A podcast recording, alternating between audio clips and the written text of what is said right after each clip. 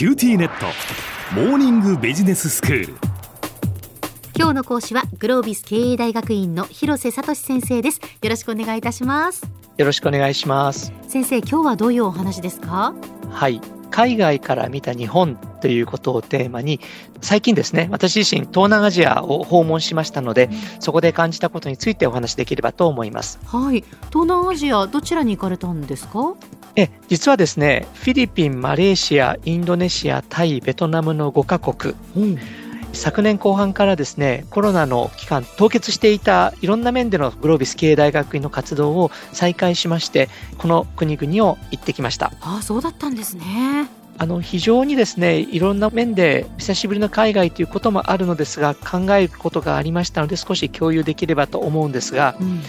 あの確かにね国によって多少なりの違いはあるんですけれどもただ共通して感じるのはアジアの国々の成長に対する意欲になります。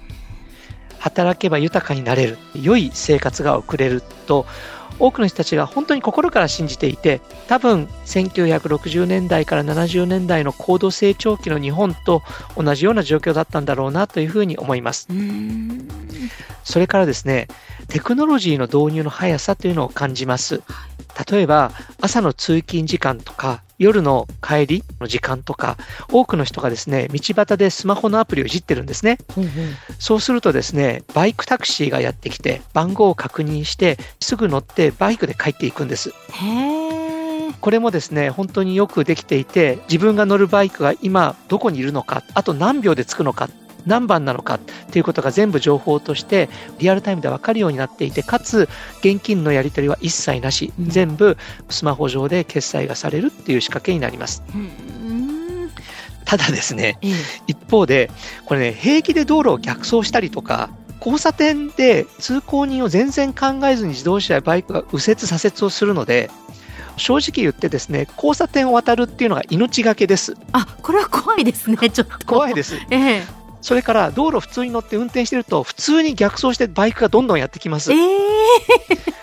日本だったら毎日ニュースになっちゃうそういう状況です。そうですか。じゃあそのテクノロジーの導入は早くってそうやってこう皆さん使い込んでいるけれどもやはりじゃあマナーとか、はい、その安全性安心面っていうことにおいてはまた別問題ということですね。はいまあ、あのおおらかだっていう捉え方もできるかもしれませんけれども、はい、そこはね、はい、やっぱり違うんですがただね、えー、そこでこういろんな方々とお話をしていると、うん、日本に留学をしてあるいは日本のビジネススクールで学びたいっていう人たちが予想以上にいるなっていうこともまた分かりました。あそうなんですね。やはりその東南アジアの人たちにとって日本はやはり魅力的な国っていうことなんでしょうか、そうなんですよ。今はね、よくこう円安もあるので、先進国の中でもビジネスの場としての日本の魅力はもう低いんじゃないかとか、うんうん、日本には誰も来ないんじゃないかみたいな意識とか議論がありますけれども、えー、実は現地に行くと、日本はいろいろな面で依然として魅力的みたいですよ。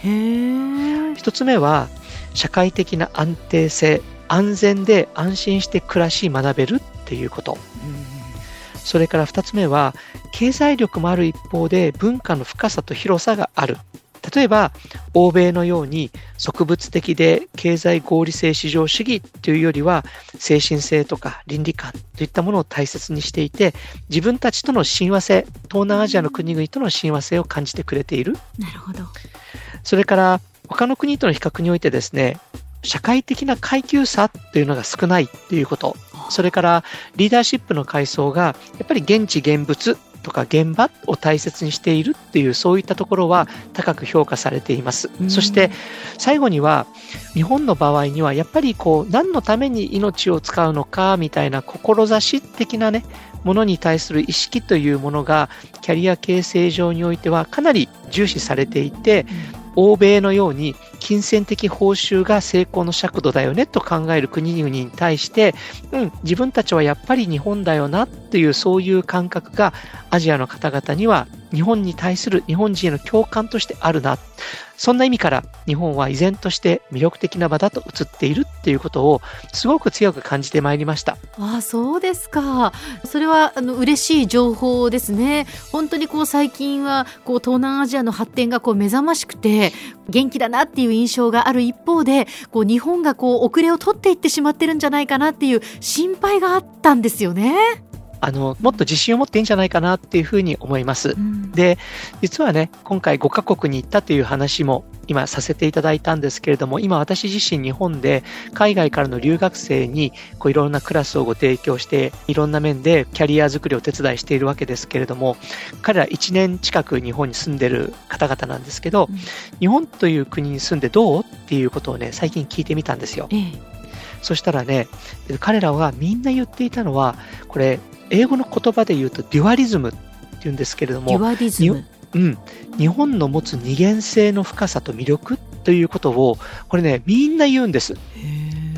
で、これ、どういう意味かというと、はい、例えば、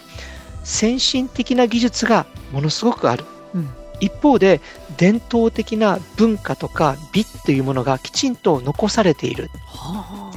で、確かに経済的には進んでいる。もちろん規模の面ではね、世界まだ第3位の国ですから、その点では経済力はあるけれども、でも倫理観というものがしっかり根付いていて、街の人たちと話をしたり、普通の人たちがとてもしっかりして向き合ってくれる、支えてくれるという意味での倫理観の高さ、そういう経済性と倫理観の高さということ、それから最後、3つ目なんですけどね、これはいろんな意見が今あるかもしれませんけれども、今の世界の二大大国であるアメリカとも中国ともきちんと向き合う姿勢。これはあの本当に今最近ね、やや中国に対して日本は厳しくなってるんじゃないかみたいな意見はあるかもしれませんけれども、ただ、あの他の国との比較においては、やはり日本は中国との貿易はとてもたくさんちゃんと維持をしていて、アメリカともちゃんと付き合うし、中国ともちゃんと向き合うっていう、そういう姿勢というところが、東南アジアの皆さんから見ると、とても魅力的に見えているようです。そうなんですね。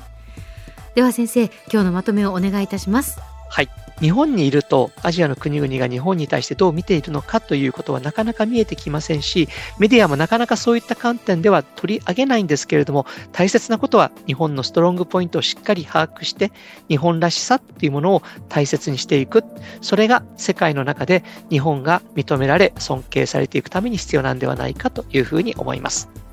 今日の講師はグロービス経営大学院の広瀬聡先生でした。どうもありがとうございました。ありがとうございました。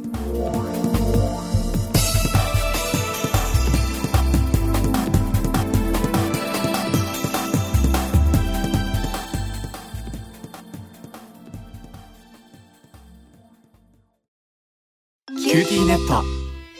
私を捨てて他に乗り換えるの？君は僕には高嶺の花すぎたんだ。それに彼女はありのままの俺をそのまま受け入れてくれるって。今お使いのスマホそのままで。